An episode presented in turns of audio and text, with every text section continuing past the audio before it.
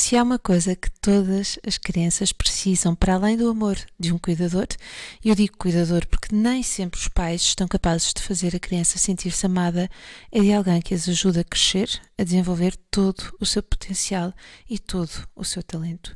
E a verdade é que há cada vez mais pais com muita dificuldade em conseguir perceber se insistir não é violentar a criança. Vamos falar sobre isto?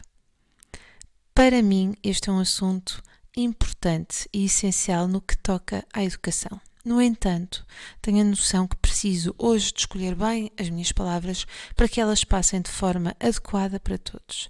Todas as crianças merecem desenvolver as suas competências, encontrarem dentro delas um ou mais talentos. E esses talentos permitem que a sua vida ganhe mais significado, porque ela fará algo com mestria, ainda que, para o fazer, possa ter de praticar, insistir e lidar com a frustração. Ora, é aí que o educador, os pais ou as pessoas importantes na vida da criança entram. Antes de começarmos a insistir com ela para que desenhe mais, ou dance, ou toque um determinado instrumento, nós precisamos de a conhecer muito bem. Eu preciso olhar e perceber como lida com a frustração e de que forma se comporta, toma nota, a seguir. Perceber estas nuances faz toda mas toda a diferença. Não é só como é que a criança lida com a situação, até porque quanto mais pequena for, mais rapidamente ficar frustrada, ficará frustrada e mais exuberante será, será uma forma como ela se vai manifestar.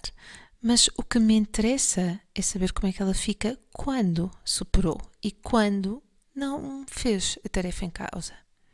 Imaginemos que a criança tem de fazer os trabalhos de casa e não lhe apetece, ou tem de completar uma tarefa, seja ela qual for.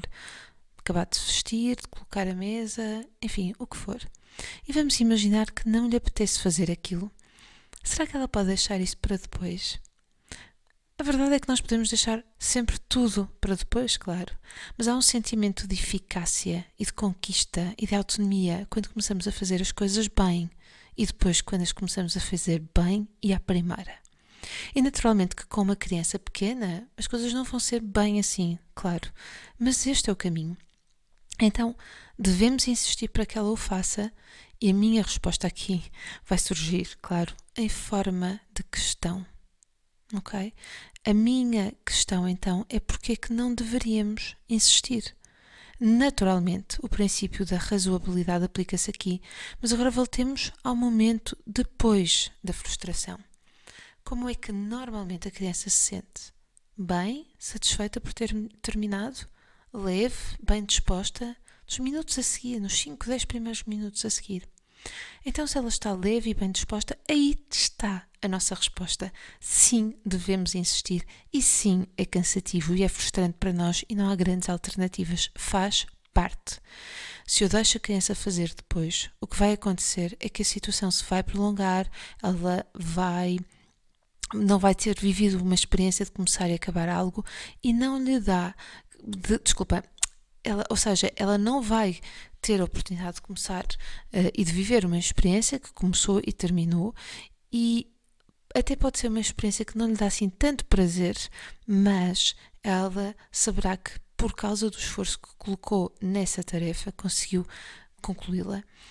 E nós, por outro lado, vamos ter a sensação de andar sempre atrás da criança e a criança com a sensação que os pais são muito chatos.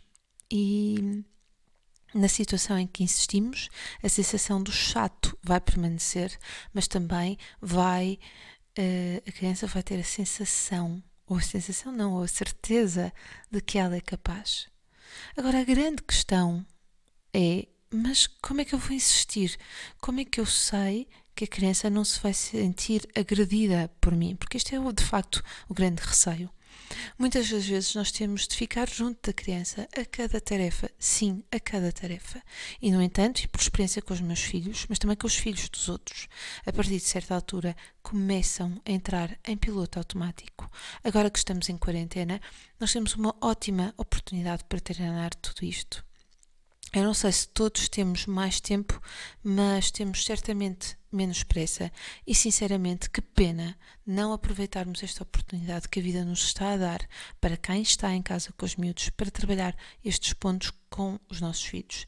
Não há atividades extracurriculares, não há festas de aniversários, não há trânsito. E eu sei que muitos de nós estamos completamente estressados em casa a gerir os miúdos e os trabalhos. Eu também tenho que fazer a gestão disso, acreditem. Gerir os miúdos, o meu trabalho, a minha vida doméstica. Mas olho mesmo para esta quarentena como uma grande oportunidade de forma a equilibrar muitas coisas e ensinar muitas mais aos meus filhos que eu não tive aqui a oportunidade de fazer quando a vida está naturalmente a acontecer.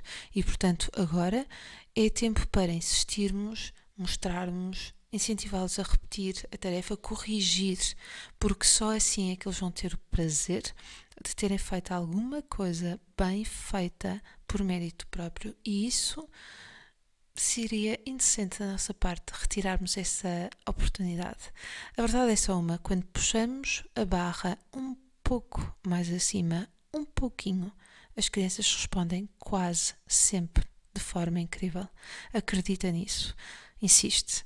Que bom foi ter estado contigo neste podcast.